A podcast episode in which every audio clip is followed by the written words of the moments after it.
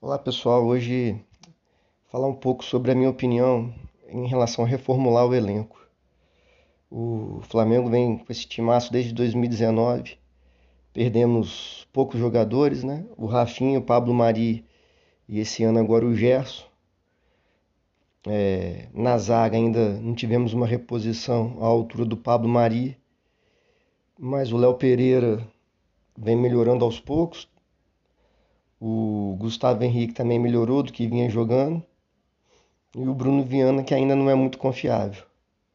Mas eu queria falar mais é do meio de campo para frente, que na minha opinião, a dupla de volantes deveria ser Thiago Maia e Andreas Pereira, no lugar do Ilharão e do Diego.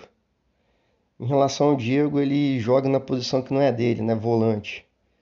Foi o lugar ali que o que acharam para ele ali.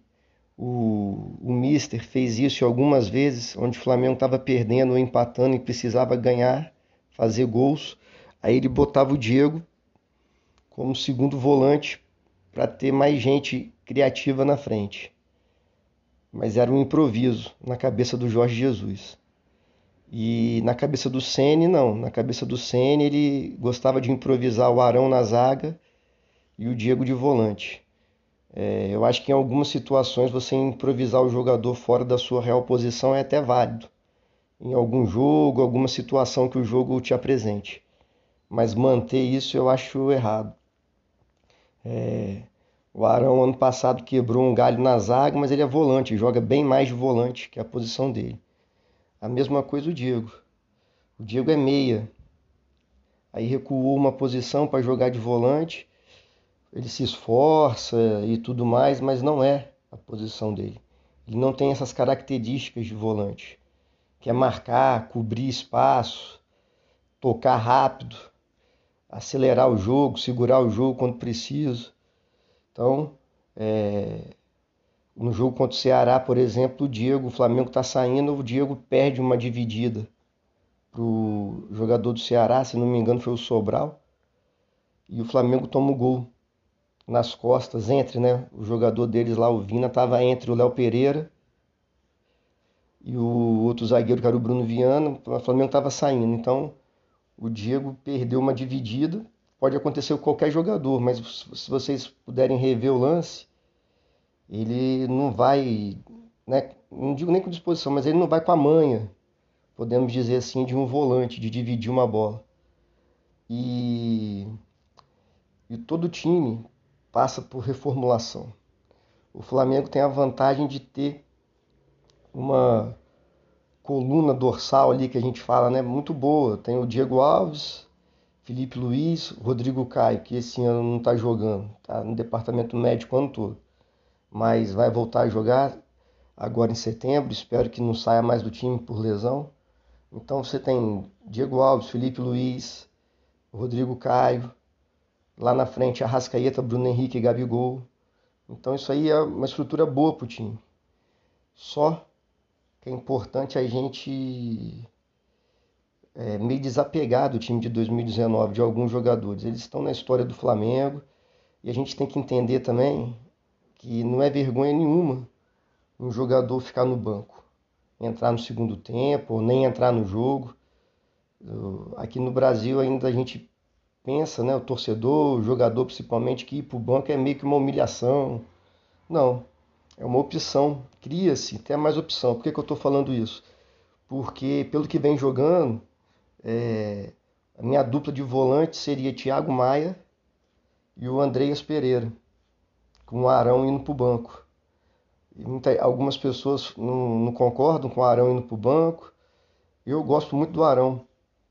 Só que do jeito que o Flamengo joga, adiantado, precisa de um volante que consiga ter mais força, mais velocidade. E o Thiago Maia, na minha opinião, consegue fazer esse papel de primeiro volante melhor.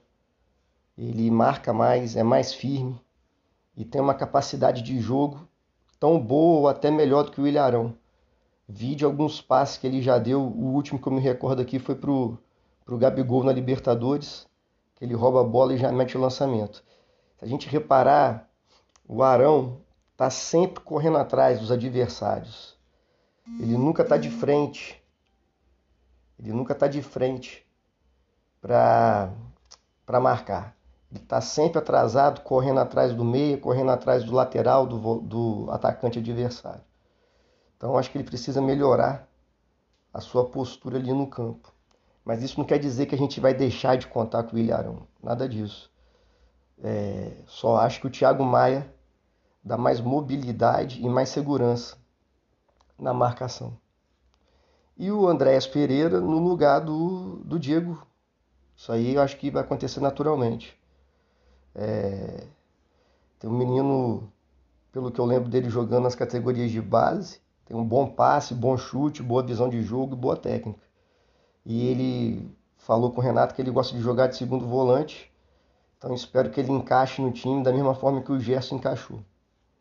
E olhando mais para frente do time, é, tem o Everton Ribeiro, que em 2019 foi um dos principais jogadores disparados do time ele tinha uma importância muito grande em quebrar a marcação adversária, seja com drible, movimentação ou passe. Só que de 2020 para cá, ele caiu muito tecnicamente. Ele tem uma, uma função tática importante no time, sim, que ele, ele fecha muito bem ali. Né? Eu não gosto muito de falar de atacante marcando ou de meia, mas é importante sim a recomposição dele. Ele ocupa bem ali o setor direito e no nosso elenco, se a gente for olhar taticamente assim, não tem muito jogador que faz o que ele faz, com a mesma característica. Só que tecnicamente caiu muito. Ele não está rendendo nada. Então, não sei como é que esse menino vai chegar aí, o Kennedy. Não sei né, qual vai ser o nível técnico, físico dele, ou de entendimento de jogo que ele vai ter ali no Flamengo, se ele vai conseguir se adaptar mas acredito que se ele se adaptar bem e tiver bem tecnicamente, ele pode sim entrar no lugar do, do Everton Ribeiro, né? E eu acho importante essa reformulação na equipe, de acordo com, como eu falei, tiraria o Ilharão, o Diego e o Everton Ribeiro para a entrada desses jogadores, os dois novatos, né, o Andréas Pereira e o Kenny, desde que, lógico, estejam bem tecnicamente e entendam a forma do Flamengo jogar. Se eles estiverem bem tecnicamente, eu acho que eles vão barrar, sim, esses jogadores. É, só que isso não é. Imagina o Flamengo ter no banco o Ilharão, Everton Ribeiro, o próprio Diego, para jogar de meia em algumas situações no segundo tempo, quando o Flamengo estiver ganhando o jogo, por exemplo, ou estiver precisando fazer gol, botar ele mais adiantado. E a gente. É, o Renato, não gosto de falar o Renato, que é o jogador que se recupera, né? O Renato deu força, deu estímulo, mas quem se recupera é o jogador. É, Vitinho vem jogando muito bem, é a melhor temporada dele, fazendo gols na assistência, tá com mais raça também. Então é um jogador que a gente está podendo contar. E o Michael, eu não, não sou muito fã do Michael, particularmente falando, assim. Acho que ele ainda erra muitas decisões, mas vem jogando bem, é inegável.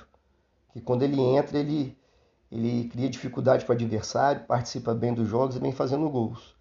E além da gente ter o Pedro, é um excelente centroavante e com certeza vai ter oportunidade em algum jogo, em alguns jogos. É, uma, é um centroavante que a gente pode contar. Então eu acho importante isso, a gente não ter os jogadores dono de posição. Acredito e espero que o Renato crie um estímulo, porque quando você cria dono de posição, mesmo o cara jogando mal, você desestimula quem está na reserva, né? No caso aí, Vitinho, é, esses jogadores que chegaram agora. O cara vai, pô, o cara vem jogando mal, no caso do Everton Ribeiro, especificamente. O cara vem jogando mal, jogando mal e nunca sai do time. Isso eu acredito que é ruim pro, pro para o elenco, né, para a competitividade. Você tem que manter sempre os atletas querendo ser titulares e competindo pela posição.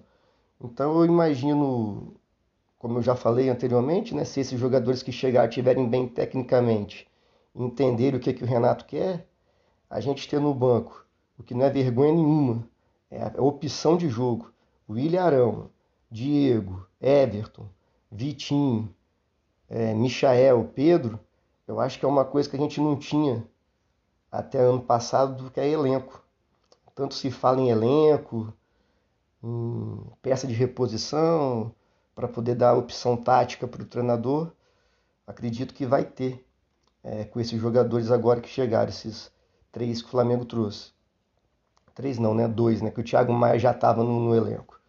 E a gente tem que ver o jogo algumas situações com certo desapego. Como eu falei do Ilharão, eu gosto muito do Ilharão. Eu acho ele muito bom jogador, só que ele não está conseguindo ter uma marcação boa. Pode reparar nos jogos. É claro que ele acerta muitas bolas, desarma bem. Isso é, não estou falando que ele é ruim na marcação. Só que, do jeito que a gente está jogando, eu acho melhor ter o Thiago Maia como primeiro volante. Eu acredito mais no volume de jogo do Thiago Maia, na marcação, na intensidade. Eu vejo o Arão muitas vezes atrasado na marcação, correndo atrás e com pouca velocidade. Mas isso aí é quem vai decidir o Renato, é lógico, né? Óbvio. Aqui eu estou dando só a minha opinião do que eu estou vendo. E só para terminar, reafirmar a importância, sim, de reformular o elenco. Dificilmente tem um time no mundo que foi campeão de vários títulos três anos seguidos, como é o caso, pode acontecer com o Flamengo, né? 2019, 20, agora 21. Tem chances reais de ser campeão brasileiro, Libertadores e Copa do Brasil, mantendo o mesmo elenco. Porque jogador cai tecnicamente, cai fisicamente, entendeu? Então, eu acho importante sim o Renato fazer essas alterações até para deixar o time mais rápido, mais dinâmico, tanto na marcação quanto no ataque. Que o nosso principal defeito, quando a gente perde a bola no ataque e não consegue recuperar essa bola lá na frente, a gente sofre muito.